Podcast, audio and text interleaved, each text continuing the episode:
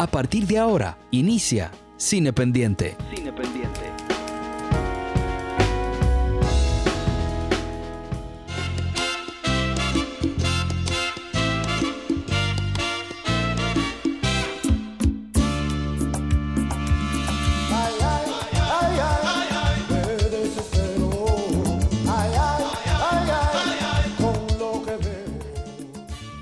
Eso es mentira.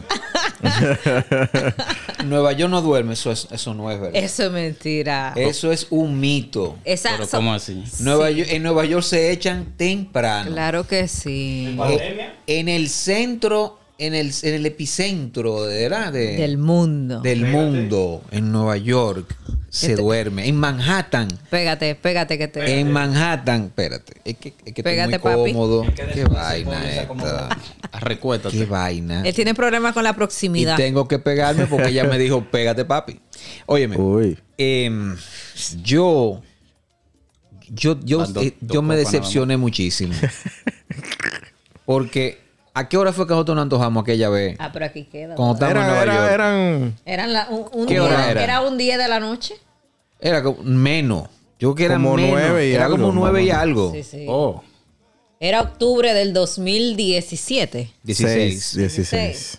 Exacto. Nosotros te- estamos cubriendo el Festival de Cine de, de Nueva York. Oh, wow. Debemos este viaje todavía. Para que lo sepa. Yo, yo he hecho mucho, yo, yo, yo he reciclado muchos préstamos. El punto, el punto de, del la punto de- crítica del tercer.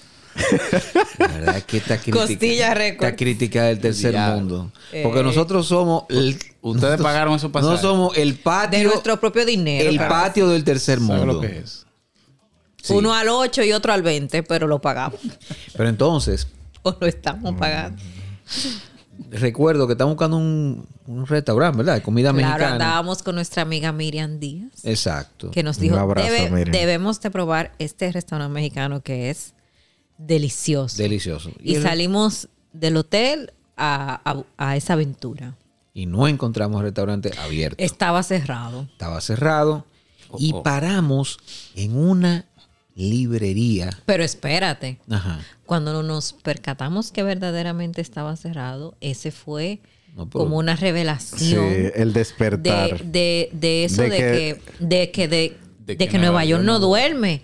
Y, Times Square no duerme. y me Ah. decía Miriam, di que claro, lo dice Frank Sinatra. Digo yo, no, a mí me lo dijo Ramón Orlando, Sí. Exacto. que Nueva York no duerme. Ramón Orlando te dijo eso. Lo único que no duermen son los bonds, los vagabundos, los que están en la calle. Lo único que no duermen en Times Square. Sí, sí. Porque hasta, lo- hasta las tiendas hasta en la- Times Square cierran. Entonces, Pero no sabíamos eso.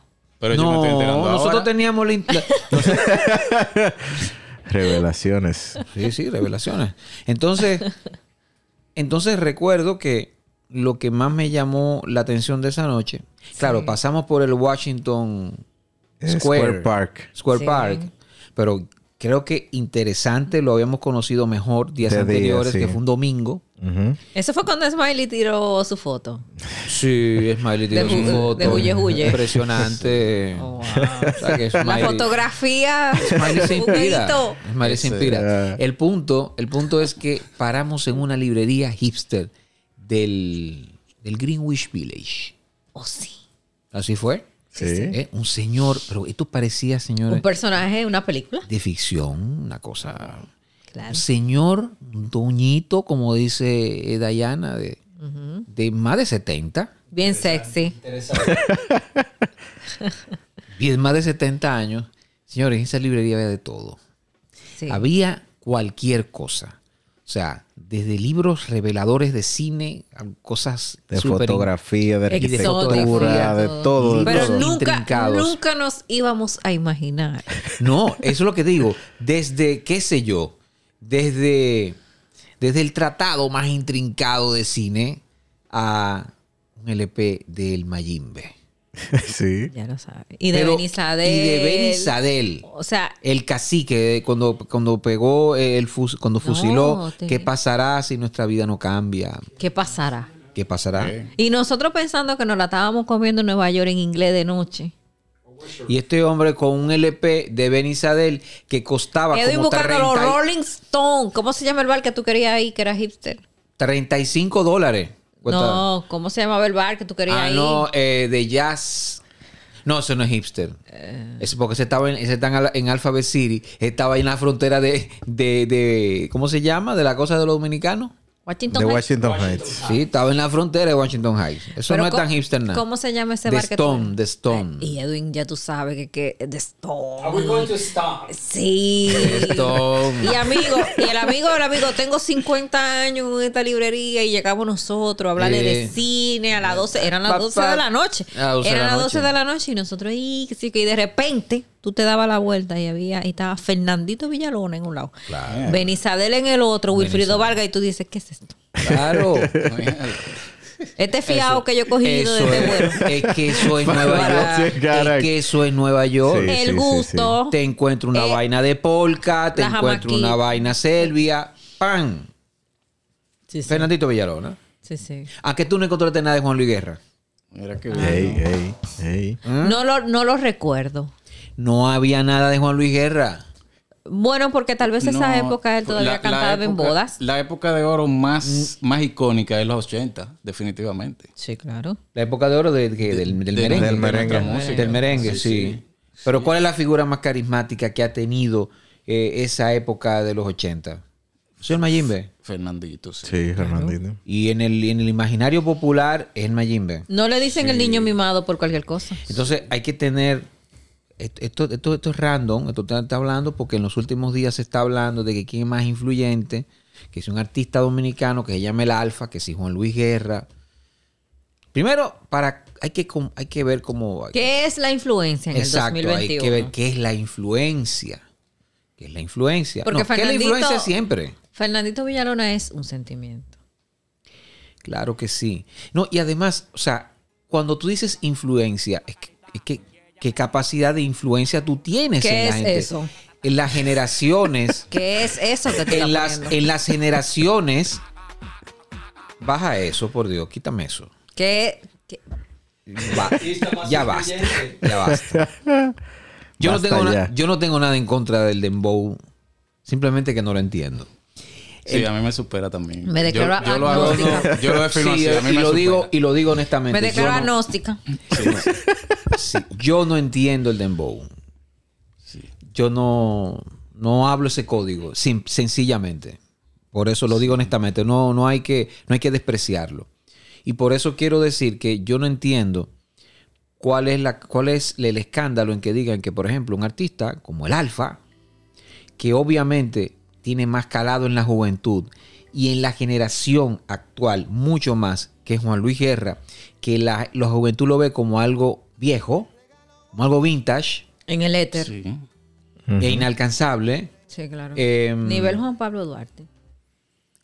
así mismo. Complejo, entre comillas. Lo pueden ver quizás. Complejo también, sí, complejo, complejo puede ser, pero yo creo que no hay que molestarse porque digan eso.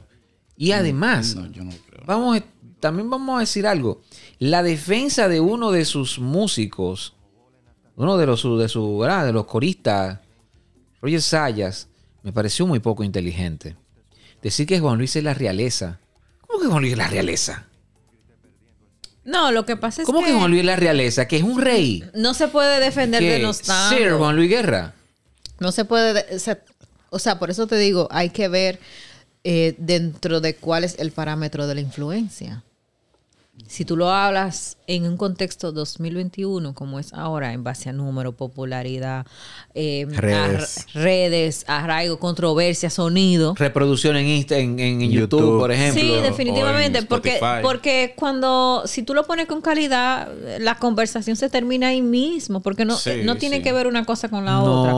O sea, tú tienes influencers que te venden cosas que no la usan. Claro. Eh, y, y eh, si en el mundo de la falsedad, si en el mundo de la superficialidad, si en el mundo de la, del algoritmo y las estadísticas, que me imagino que a eso es a lo que se refieren, Ah, sí, absolutamente. definitivamente sí, porque para lo otro está fuera de cuestionamiento. Es que eso ni siquiera, es que eso ni siquiera se, se debe de, de discutir. Claro. Yo creo que no, Juan Luis Guerra, Juan Luis Guerra ha sido más importante, Juan Luis Guerra ha sido muy No, es que no vale la pena ni compararlo eso ni siquiera, eso ni siquiera hay que hablarlo. Ahora, ahora bien, tampoco vayamos a, Habla a ahora, habla santificar. ahora. Habla ahora.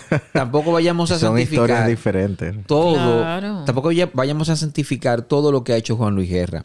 Yo particularmente pienso que Juan Luis Guerra ha hecho un estándar de Juan Luis Guerra. Sí. Y eso no es positivo. Eso no es positivo. Él viene haciendo lo mismo después de Fogarate. Más de lo mismo. Él se repite en muchas de sus figuras literarias, porque Juan Luis Guerra es un tipo que escribe muy bien, ¿no? Entonces ya en sus figuras, en sus Claro, figuras, como la gente ahora que se dio cuenta que le escribió hasta que me. Exacto. Eso. Yo no sabía esa. Tú no sabías eso. Oye, sí. esa vaina. Miguel. Pero tú estabas. Yo me tú- enteré tú tú- en estos días que salió. pero tú estabas en cosas, en como en Barry Count, Evil Dick, de Ice-T. Tú estabas en otra cosa en ese año. Lamentablemente, Fue una época muy oscura. Sí, tú, estabas- tú no tenías tiempo en el 1993 Sí, para saber no, eso. imposible. No, no, no. Entonces, Di que Luis Miguel. pss, entonces tampoco. Juan Luis Guerra. Juan Luis Guerra no ha sido perfecto. Lo que es lo que quiero decir. Él Sí. no ha sido, él no ha tocado, eh, eh, ¿cómo se llama? Él no ha convertido en oro todo lo que toca. No, y Eso si no es te cierto. pones a analizar lo que se ha dicho bastante, la influencia que tuvo Luis Díaz en su trabajo también. Si hablamos de influyente, Sí, sí. más influyente que Juan Luis Guerra ha sido Luis Díaz. ¿Tú sabes por qué? Porque esto, lo que están haciendo estos muchachos, de alguna forma, de alguna, de alguna forma, forma, sí. ha sido lo que impregnó Luis Díaz. Y fue una voz de alerta la que dio Luis Díaz temprano en los 80, cuando él decía a los rockeros dominicanos, que eran todos clase media alta, óiganme, salgan de sus zonas de confort y háblenle al barrio. Ujú. háblenle al barrio. Salgan de Naco, salgan de las kermés de, del apostolado, que le decían apostoputa. Salgan del. Colegio Santo Domingo. De la Huaca. Salgan del Loyola. No, no, no, no. Del San Judas. Salgan de ahí, de San Judas. Salgan de la zona colonial. Háblenle a los barrios. Y nunca salió realmente. Y, sus y los discípulos, y esos discípulos, supuestos discípulos, nunca lo oyeron. No. ¿Quiénes tuvieron que hacer ese tipo de cosas?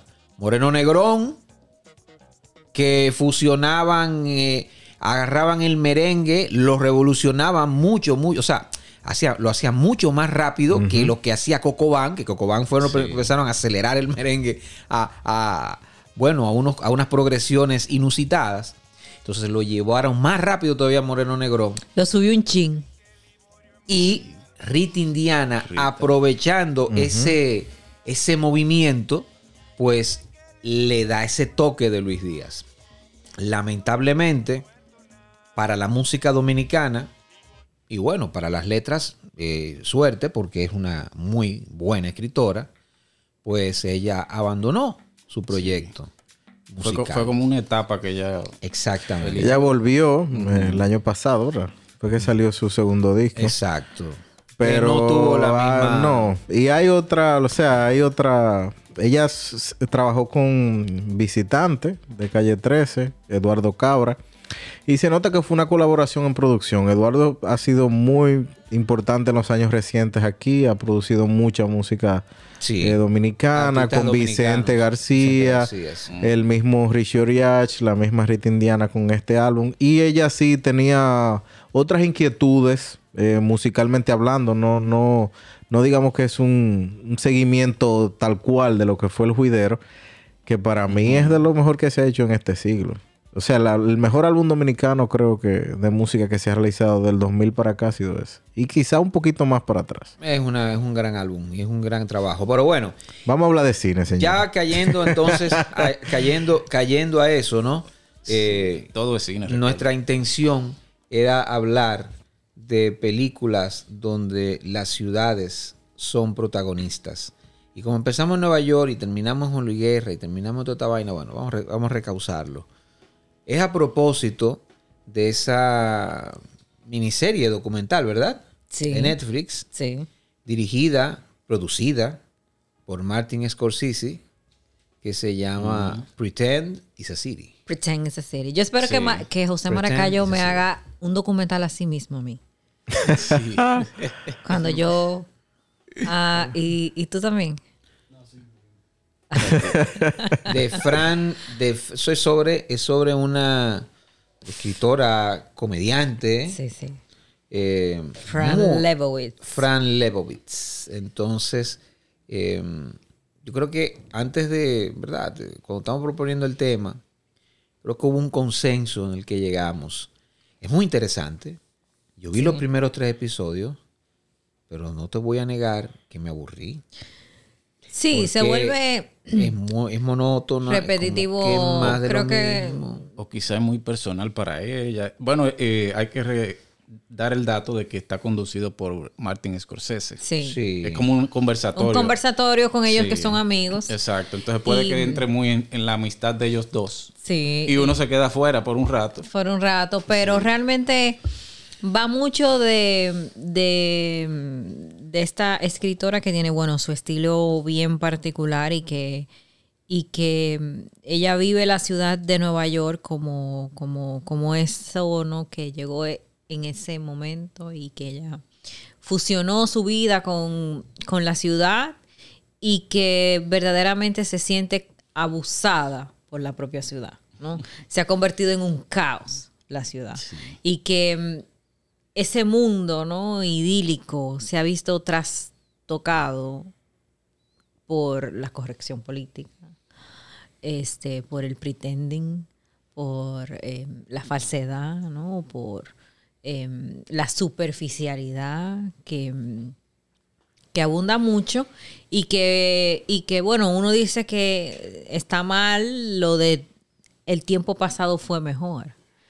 Pero básicamente ella odia a la gente. Así se resume. Exactamente. Y cuando ella dijo eso, yo dije, oh, oh, siento, siento que estoy hablando yo misma. No me siento identificada, ¿no? Ok. Eh, y dice, estoy llena de opiniones, pero no tengo poder. Para mí un día bueno es yo llegar, salir de mi casa a la lavandería sin tener que llamar a mi abogado amenazándolo con que voy a demandar a Falete. Para mí eso es un, un- un buen día. Y definitivamente, tanto en el cine, en la vida, ah, también para nosotros los dominicanos, Nueva York es un destino. Un destino Tan de- destino que no es Estados Unidos, es Nueva en York. Nueva York. Sí. O sea, mi mamá, tú le dices que Nueva en York. Nueva York. Nueva York es la, es la conclusión del sueño dominicano. Es un destino, es De bonanza. El, el- el camino al que, al que hay, el camino que hay que transitar para poder lograr las cosas. Si hay un destino o si hay una tierra prometida para, por ejemplo, en el caso de nosotros los dominicanos, definitivamente es Nueva York. La película dominicana más significativa para nosotros. El título. El título es Nueva York. Nueva York. Nueva York. Tigre que se va de aquí a bandeársela como pueda Sí. para Nueva York, con todo lo que implica la migración dominicana, ¿no? El hacinamiento, la lucha, la olla, la falta de dinero, como tú, como dice Falete, que a nosotros nos escuchan personas de otros países y que tratamos, que tratemos de no ser tan De localistas. ser inclusivos. Eh, Entonces, de ser más glo- globalistas. más global. la olla es falta de dinero aquí. Sí. La crisis económica, sí. Y todo lo que contribuye tú dejar tu destino seguro para tu ecosistema seguro, para embarcarte en ese sueño de, de tú llegar a cualquier parte. Entonces, habla mucho. Pretend is a city es eso. Vamos a, vamos a entender que es una ciudad que la gente va y viene, pero que también hay gente que vive. Y gente que quiere tratar de hacer su, su vida en el medio de toda este aluvión de turistas. Claro, en el mundo prepandémico, obviamente. Sí, todo eso. Y que yo trato de hacer mi vida del día a día, eh, tratando de luchar con, con ese idiota que tiene 20 minutos parado tirándole la foto a lo bendito testículo del toro ese. Sí. Que mentira nada, que no te da suerte. ¿Quién te dijo a ti eso?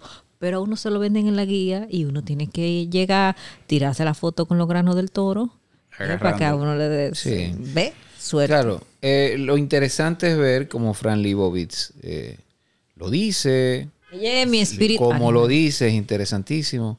esa misma... I hate people. Eso mismo, es- ese mismo problema, pues lo viven cual- habitantes de cualquier ciudad cosmopolita de primer Sí. mundo. El caso de Venecia, por ejemplo, que, que Venecia no tiene residente. No.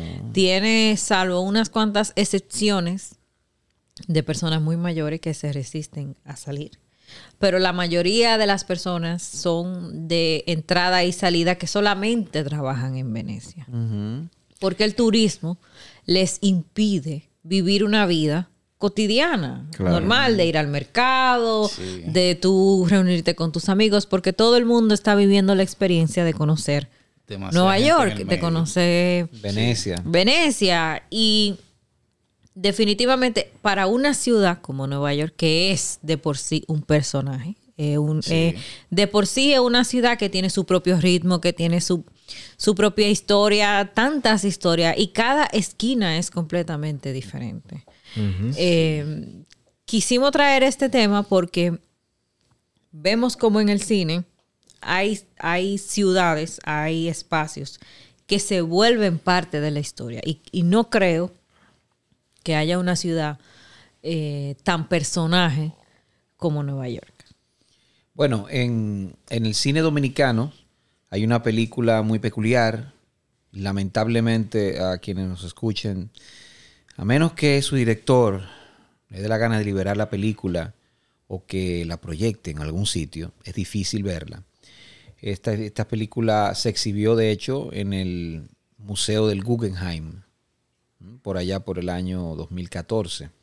Y hablamos de Pareces una carreta que no la Para ni los no bueyes. la para ni los bueyes. Sí. De Nelson Carlos de los Santos, director Ese título, dominicano. cuando yo dije en mi casa que yo iba a ver esa película, Dios mío, wow, qué Sí, cura de la gente. ¿no? Exacto. ¿Qué, ¿Qué es lo que tú vas? Entonces eh, Mira, trata de trata de la vida de una madre que vive en, en el digamos en el vecindario dominicano más amplio y más icónico de, nues- de la diáspora en, en ese ilustre estado em, que es Washington Heights y la relación peculiar que se da entre madre e hija. Una hija Sí. que es especial, que tiene ciertas cosas, tiene sus complejidades.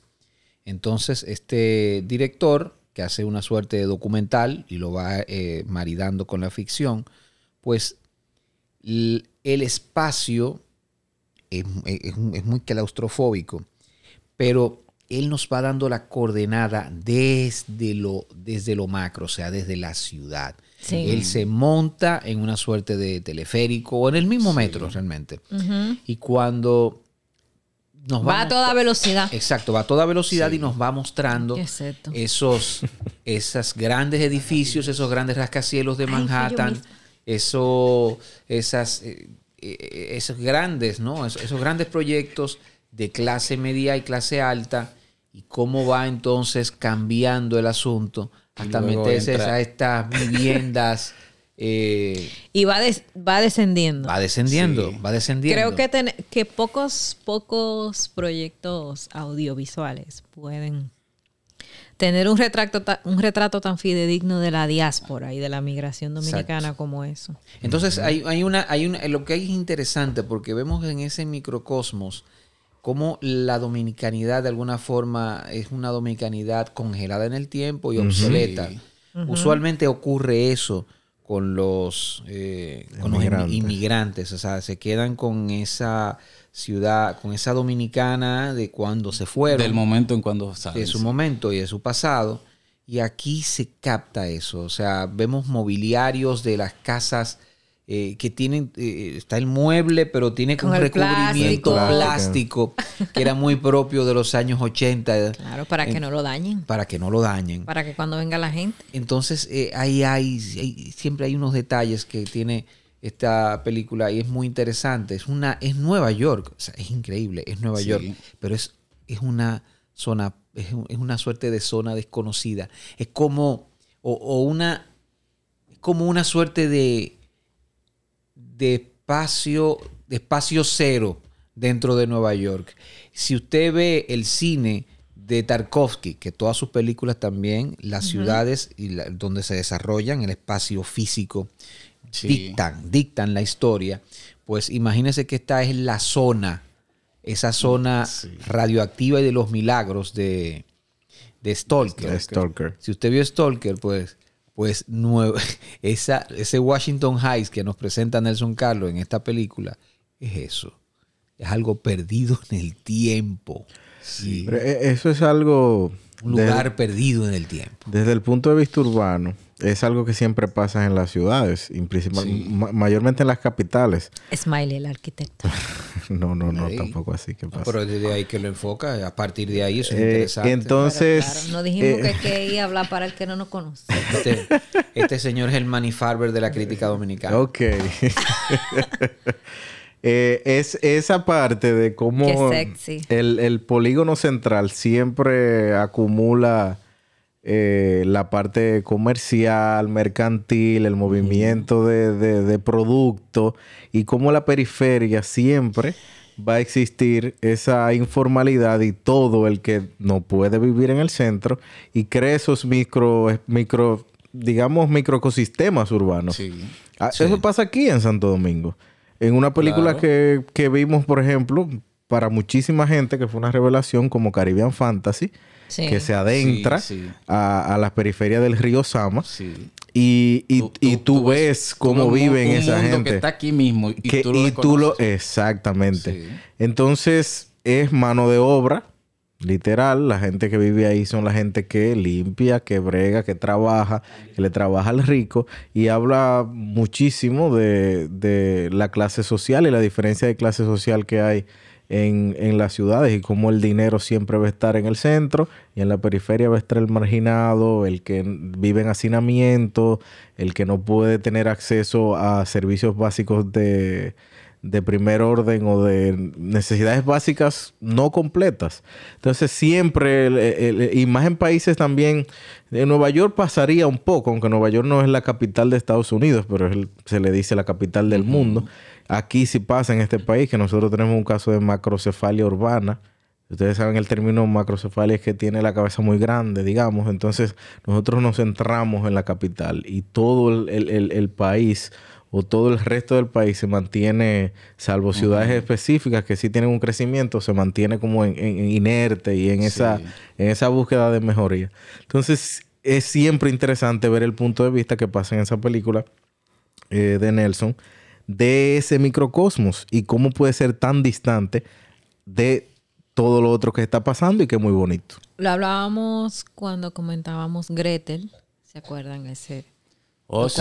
El, el que cortometraje es una sí. especie de acuario, ¿no? ¿Te acuerdas? sí. Como la película de, de- ¿cómo que se llama él? Aquella película de 2016 de Clever Mendonza Filio, Filio. Protagonizada por mi amada Sonia Braga. Sonia Braga, que es esa resistencia, ¿no? De, de- de alguien que le eh, enfrenta la batalla contra el crecimiento, que es lo que pasa en Gretel, una, una vivienda, creo que está en Naco. Creo, Sí, esa- creo que es en Naco. Creo que está en Naco y ella Sí. se resiste a, a- a salir, A venderla para con- convertirla a en venderla una porque al final al cabo terminará siendo un edificio vertical de, de multifuncional con 40 familias que lo habitarán y ella se resiste a eso, ¿no? Y, y pasa con Acuario, el- con la película protagonizada por Sí, Sonia Braga. que una constructora quiere de- desbaratar ese edificio. Y que- ella es la única legendario. propietaria que se niega a vender eh, Sí. eh, eh, su inmueble. Y va un poco siempre de, de resistencia, ¿no? De que, de que puede aparecer siempre ese individuo que dice, ¿por qué las cosas tienen que cambiar? Porque simplemente no, no somos lo que tenemos que ser y, y- y ni usted me jode a mí ni yo lo jodo a usted. Sí.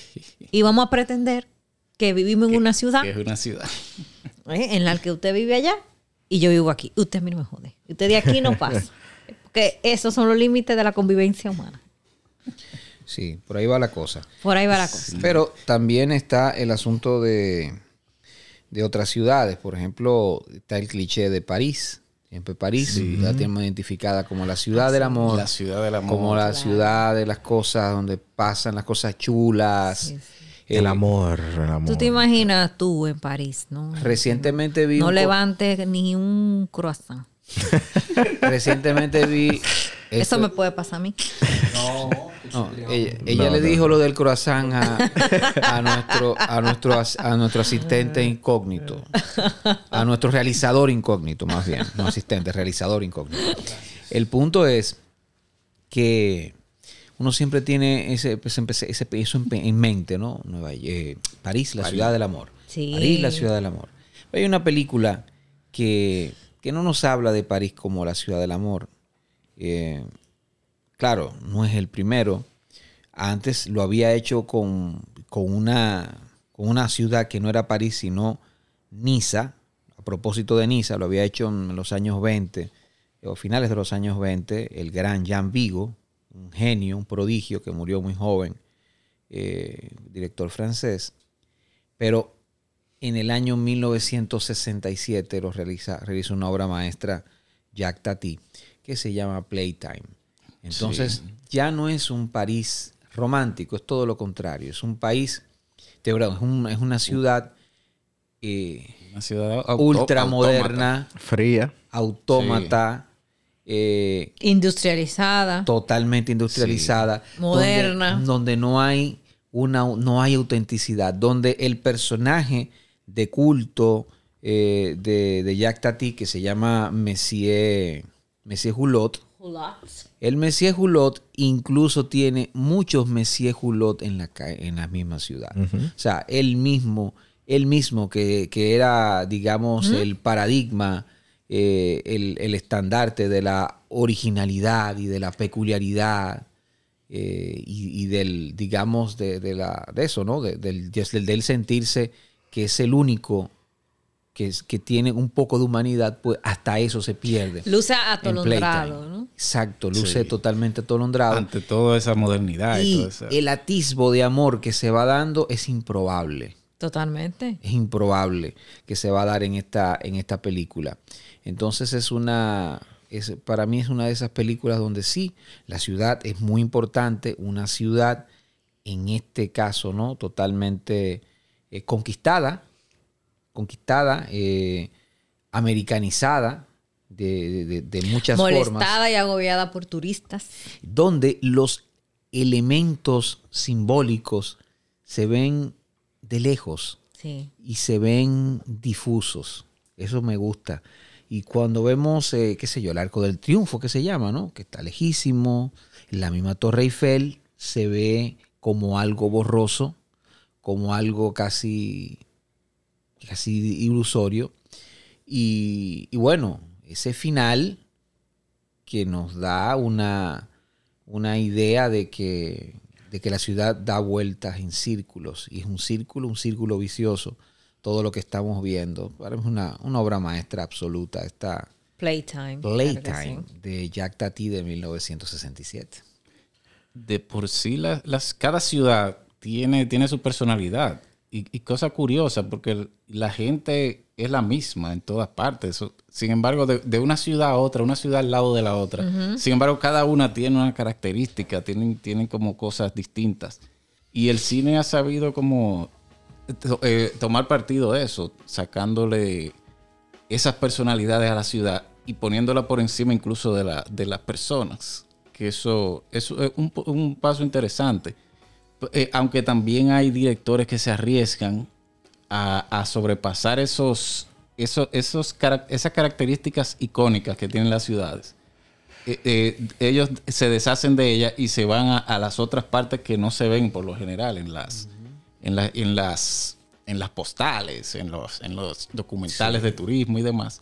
Pero me imagino que para, para llegar a esos niveles tienes tú que tener un conocimiento muy amplio de la, de la ciudad y del mecanismo como tal, porque Como ecosistema. difícilmente un extranjero podría quizás, aunque pudiera darse un extranjero. Se da, se da. Sí, sí. Hay un director Que que, pudiera- que a, mí, a mí me parece que, que tiene esa peculiaridad, José, de que él va cartografiando las ciudades y las ajusta a sus historias, generalmente lacónicas, generalmente de ese humor, su humor peculiar, un humor negro por momentos, pero generalmente sabemos que son sus historias y sus eh, motivaciones personales son causa perdida.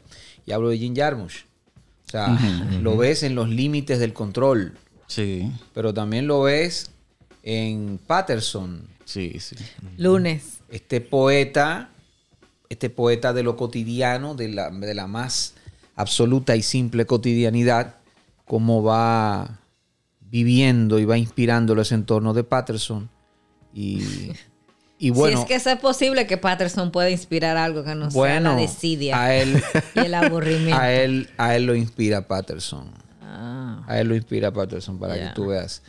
Pero no solamente, no solamente es Patterson, también te dije los límites del control que se Sí. rodó eh, en una insólita, si se quiere, España, entre Sí. Madrid, tú dices, Madrid, y eso es Madrid. Exacto. Que, Sevilla, Sevilla creo que fue Sevilla también, el sur, ¿no? Eh, Sevilla, que se arriesgan El a, diablo. a- a prescindir de los íconos de las ciudades. exacto. Eso, eso, eso me gusta cuando las cuando Entonces, se eh, presentan sí, así. hay directores que, que se arriesgan y lo hacen. Y si lo vemos, si hablamos en Latinoamérica, también está Carlos Sorín. Hemos hablado Sorín, claro de, que que, de que todas las películas de Carlos Sorín donde se desarrollan el espacio, el espacio, las ciudades son muy importantes. A excepción de ejercicios de género que él ha hecho, como El gato desaparece, pero la mayoría de sus películas cuando transcurren ya sea en la, papa, a la- en la Pampa arge- Argentina o, o en otra área, donde quiera que se, que se, rela- que, que se realice, eh, siempre las... pero termina siempre encandilando la gente que presenta. Sí, Esa- claro. Esos personajes que él tiene esa dicha de encontrarse que, Sí. que desconocen de la técnica y al final al cabo terminan siendo ellos mismos dentro de un contexto rodeado de cámaras que la cámara termina entonces Sonido ambiente rico ahí. ve.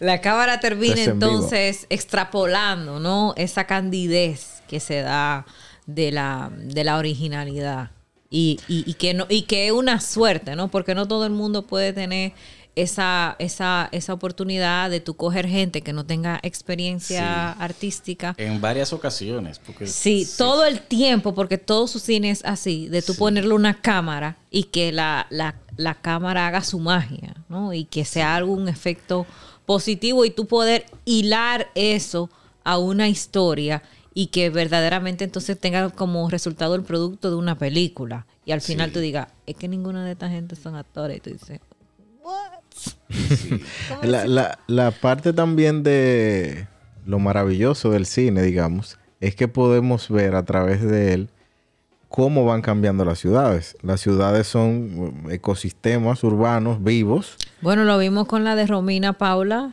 en... De nuevo otra vez. De nuevo otra vez, exacto. Pero, por ejemplo, una ciudad famosa, Argentina. Roma. Sí, No es la misma Roma del ladrón de bicicleta Sí. Que acaba de pasar por un proceso traumático de una guerra y ver el, el transitar de este personaje buscando su bicicleta. No es lo mismo que una Roma como La Gran Belleza de Pablo Sorrentino. Entonces, esos- documentar esos cambios a, través a través de la historia de la ciudad es lo mismo que no es la misma Manhattan de Woody Allen que una Manhattan de cualquier película contemporánea actual. Entonces, ver eso a través del cine siempre va a ser interesante. O la de Frances Ha. o la de Frances Ha, exactamente, que hay mucha similitud. Sí. Quería buscar una como para... Bien Mm, ahí. Entonces, ese transitar y ver cómo las ciudades van cambiando, cómo la gente se mueve en las ciudades, siempre va a ser eh, eh, interesante. Y el cine, que yo recuerdo que mencioné eso en un, un- en un artículo que escribí, es la forma más... es la Se está forma... autorreferenciando. La que se escriben artículos. Para lo que dicen que no se escriben artículos. Yo siempre he creído Lo que, que... no son frecuentes, pero se escriben. que el cine siempre va a ser la forma más eh, directa de tú crear empatía y de conocer un mundo que quizás de alguna forma, si tú no... Viajar obviamente, ir al sitio, lo ideal. Lógico. Si no puedes hacerlo, yo creo que el cine es lo que más se puede acercar a, a- esa experiencia de conocer Claro. y vivir una experiencia, eh, o sea, de adentrarte a lo que es experimentar una ciudad o conocer una ciudad, porque no es lo mismo que te salga un mambo de un merenguero como Peña Suazo en una escena de la gran belleza a tú pensar que tú puedes oír un merengue O estando en quizás, Roma. quizás, quizás en Hong Kong. Exacto. O- y también la, la- idea de utilizar la ciudad. Ya suena. In the mo- adiós, in the mood for love. Hablaste, hablaste de ese- Hong Kong y Wong Kar Wai, Ese tigre Exacto. pone- que su la capacidad, eh, mm, perdón, romántica y, y Claro. evocativa, eh, también digamos que melancólica, que tiene por la ciudad. O sea, eh, poderosamente rodado por, Sí. por los Por- espacios urbanos que tiene Wong Kar Wai, eso es poder, eso es un Que- poder absoluto. que ahí hay que darle su plato aparte al su cinematógrafo habitual, Christopher Doyle, Christopher Doyle. Sí. que ha logrado retratar esa ciudad de una manera con, con el uso del neón. Incluso él, la forma en cómo él utiliza el neón para Sí, ambientar sí. a las películas, eh, Sí. que en iluminación la- el neón te crea como esa atmósfera... eh, como media borrosa, como la- el neón en iluminación. Un tanto, un tanto saturado. Exacto, exacto. Y, y la forma en cómo él lo ha utilizado para... Cabañal. Sí, para representar el cine de Wai ha sido genial. Cabañal. Pero eso de Cabañal, eso, acuérdate, nuestros oyentes eh, internacionales no van a entender Cabañal. Cabañal. Pero digamos, De digamos aquellos que, lugares de techos que, prestados. que nos recuerdan, nos recuerdan a esos lugares de, aman- Eh. de amantes furtivos.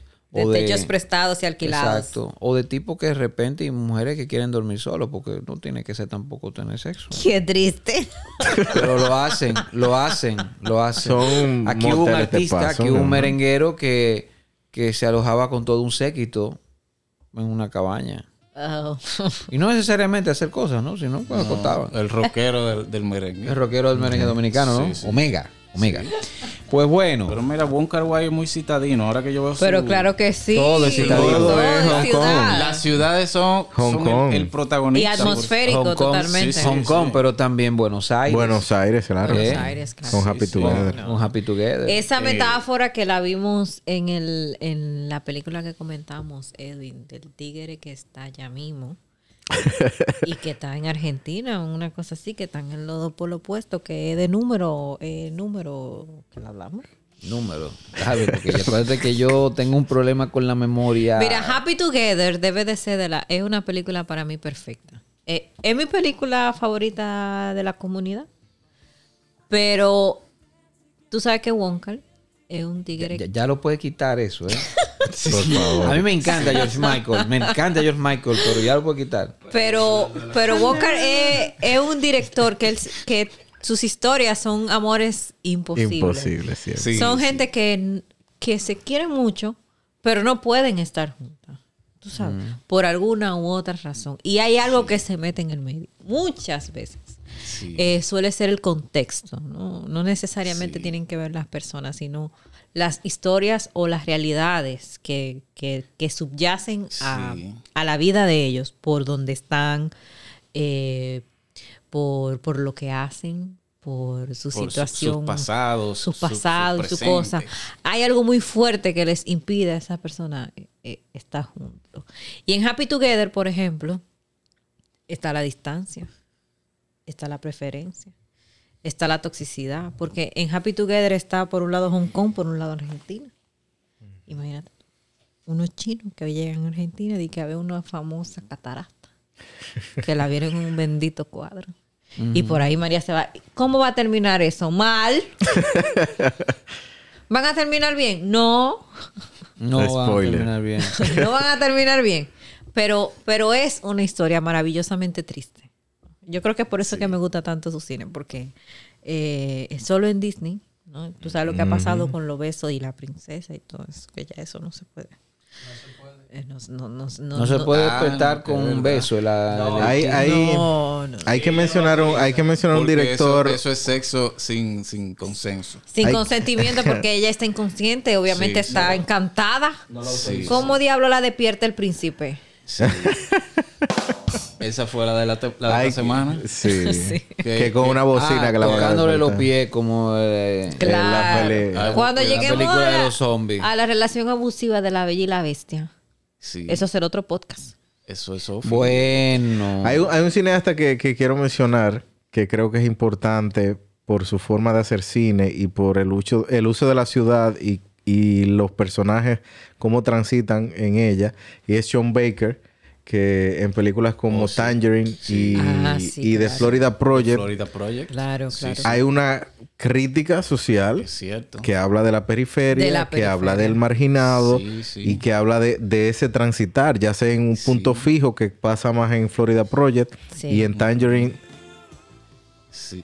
Ok, ¿Qué pasó ahí? Dime. Continuamos, continuamos. Y creo que, que- que es un cineasta que, que estamos Sí. esperando lo próximo que salga de, de Sean Baker en La verdad que Sean Sí. Baker es uno de los mejores cineastas estadounidenses. Sí, Él- sí. Me imagino que él se toma su tiempo para que el, el producto final sea, sea el correcto. Me imagino que él no tira película por... Sí, porque Florida Project es lo, Sí. lo- la basurilla que se acumula detrás del letrero de Mickey Mouse. Sí, sí. Es, es increíble ese, ese efecto que él te crea, porque tú ves todos estos personajes desenvolviéndose y atrás tú ves la mole, la gran mole de, de Disney, Sí. La- el, gran, el gran cumplidor de La, sueños. la gran burbuja. Si tú la ves allá atrás Sí, sí, de sí. ellos, mientras ellos se desenvuelven aquí adelante, pequeñito, pequeñito. es, es genial, ese tipo se pasó. Sí. Sí, sí, sí. Y, y una película icónica de Sofía Coppola como Lost in Translation, Sí. que utiliza una ciudad Sí, demasiado acelerada y demasiado Sí. grande. una ciudad Eh, impersonal que no te permite como Tokio. intimar. Y, y utiliza eso en- brillantemente en la narrativa de estos dos personajes y Sí. este esta desconexión que tienen. Lost, o sea, perdidos. Sí. Sí, sí. Ujú. Aunque eh, ma- con muchas más palabras, eh, abordó la desconexión de Japón y las peculiaridades de ese Japón y la, fu- y la relacionaba con otras ciudades, con, con- con- con- con ciudades incluso africanas. Lo hace de una forma magistral en esa obra maestra del año 1983. El director Chris Marker con San Soleil, Ah, Sin. Sol. Una Alerta.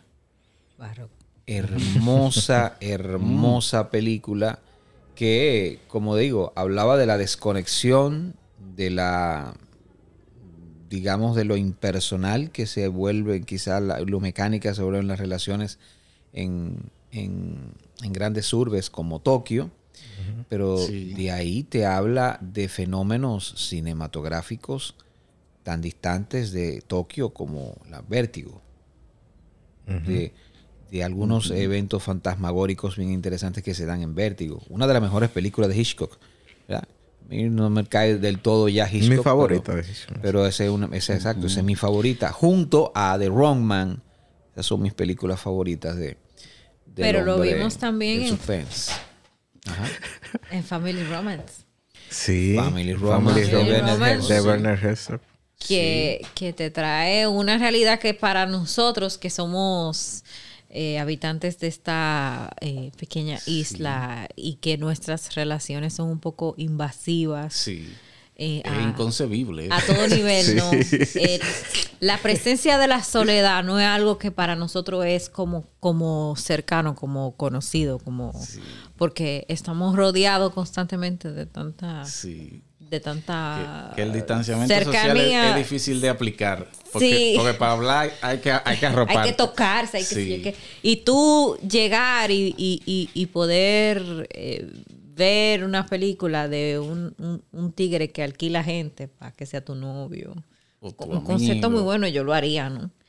Que, que alquila novio, que te alquila una familia, Sí. que te alquila un hijo, una, Una novia, madre, o una sea, abuela, Una madre, sí. una abuela. eh, Sí. Porque por ese- el concepto de la dama de compañía es conocido Sí, mundialmente. ese Sí, es. Pero Claro. alquilar un padre para tú sentir una figura paterna. Pero una cosa es esa figura mítica, legendaria, exótica de un ave de noche, Sí. ¿no? que te presenta, pues, un- un- que está asociado a una actividad de placer, Sí. a tu poder eh, proveerte por el pago de un servicio Sí. de una familia, de un novio, Sí. de, De un hijo. de, de un hijo, de una gente que llore por ti, de alguien Sí. que tú sabes, como que, que te haga que tú te sacaste la lotería y tú quieres volver Claro. a vivir esa experiencia.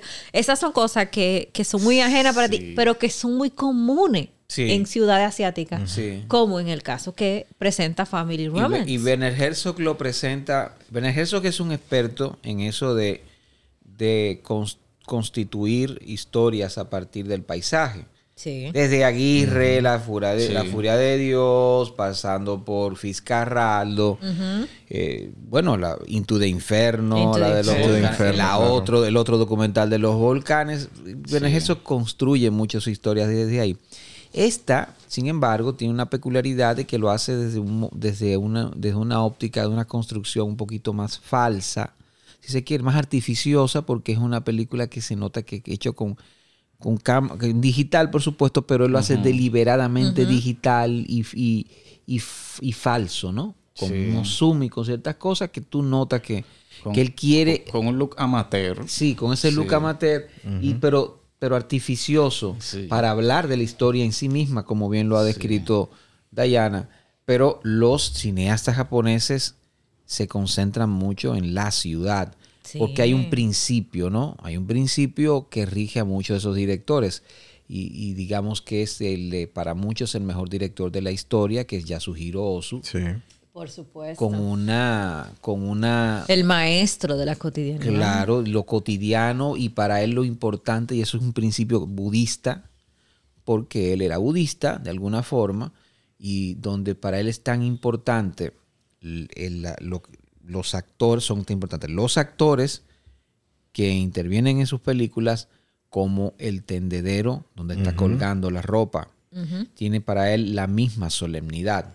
Entonces, hasta, hasta que no vemos el cine de Yasuhiro Ozu, muchos directores no tienen, no tienen conciencia de eso. Entonces, eh, digamos que hay como que en ese Japón se, se, se parte en dos. El que es más aceptado por Occidente, como Akira Kurosawa, que tiene grandes películas, grandes películas por supuesto, pero este maestro del holístico, un cine más personal, un cine eh, entrañable, pero más personal, como Yasuhiro Ozu.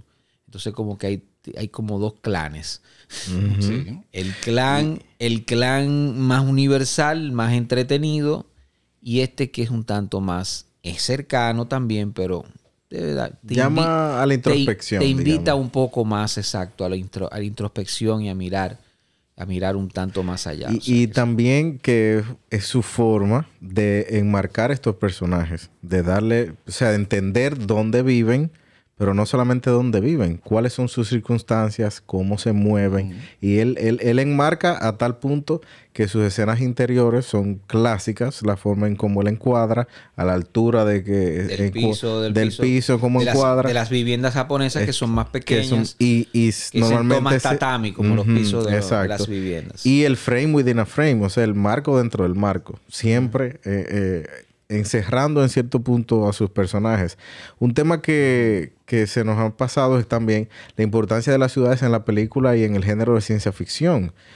Sí. Eh, es algo increíblemente utilizado eh, y eh, tenemos un ejemplo muy eh, importante como las dos películas de Blade Runner que han salido o Sí. aquellas películas de anime famosísimas con ese cyberpunk que tienen películas como Akira y, y, y cómo el mundo de estos personajes toma más relevancia por lo que vemos y dónde transitan estas Exacto. ciudades. Entonces la- la- el, el visionado se convierte en algo con una realidad Importante. diegética palpable. Como Claro, Hair. Como Her, por ejemplo. sí, de también. Spike Jones. Porque hay que crear una realidad en base a, En base a- a al- una, posible evolución de lo que existe hoy día. Es que lo que hizo siempre- Kubrick en cierta Sí, medida con la naranja mecánica, que fue Sí. una cuestión ahí también. De fundición. O 2001, o sea, aunque... Pero, pero esa, esa idea Y bueno, de, de- y- de enmarcar los personajes en su realidad. Y tú hablabas de, hablabas de Blade Runner. Y, y- no solamente Blade Runner. La mayoría de las películas de Ridley Scott, Sí. casi todas, el, el, el paisaje, el- la ciudad donde se desarrolla es muy importante. Desde su primera, esa, esa magnífica película del 1977, como Los Duelistas, pues transcurre en esa Francia o en entreguerras, en este loco duelo entre dos tipos, dos militares eh, del ejército napoleónico que se tienen una enemistad terrible y siempre tienen un duelo que, que se da, que, que no, que no llega a conclusión por, por esas circunstancias. Y esas circunstancias eh, están hermosamente eh, rodadas por Ridley Scott. Y todas sus películas, las ciudades donde transcurren son personajes importantes, American Gangster, esa Oh, sí. Nueva York que, que él, que, perso- Sí. que él rueda, pero también incluso, hablando de Japón, eh, Black Rain, Lluvia Negra de 1988 con Michael Douglas y Sí. Andy García y, ¿cómo se llama? El actor, el que hace de malo, creo que John Lone. Pues bueno, todos estos, todos estos... Taxi eh, Driver, el padrino. o Taxi sea, Driver, uff, o sea, Pero hasta Jurassic Park. Spielberg es un muy buen director, es un, Sí, un gran sí. director. Meloso, melcochoso hasta la pared de enfrente, pero... eh, Como tiene un oficio, estilo, eh, Enfócate. tiene un- pero, pero como estamos hablando de la ambientación. Bueno, pero es verdad, pero también, también. Tiene notas muy importantes. eh, Minority Report, por ejemplo. Claro, por supuesto. Es una película, para mí es un portento. Mi- Esa es una de mis películas favoritas de ¿Cómo se llama la de Spielberg. la de las- el atentado en las, en las Olimpiadas? Múnich. Múnich. Múnich. Es Sí. también fenomenal. Sí, A, nivel, a nivel de realización. Sí. Sí, sí. sí, es un tremendo director, A nivel de realización. Pero me ¿Qué, qué lo que, qué diantre lo que hace? La realización. O Y, actor. y Nolan, y Nolan, ¿qué es lo que? Pero así, una película no solamente realización, Pero tú dijiste a nivel de realización y que lo que, a nivel de realización, sí. Déjalo ahí, déjalo ahí, déjalo ahí. Él dirige, pero, pero historia también. Sí. ¿No te fijas en historia por casualidad de la vida? Sí, pero que también, por Ah. ejemplo, comentábamos también ya para eh, recogiendo, ¿no? En el caso aquí dominicano, lo que pasa con dólares de arena, por ejemplo, Sí. dólares de arena, Sam- Sí, eh, de Sam- Arena. Samaná que está ambientado en Samaná, Sí. definitivamente es un personaje en la película. Sí. Y miren, en Jean Gentil también, la, la ciudad. El caos, el ruido, esa locura de... ta- tanto así que el personaje eh, eh, escapa de la ciudad y termina en, la, en las afueras. Yo estoy así mismo casi, Sí, sí. escapándome.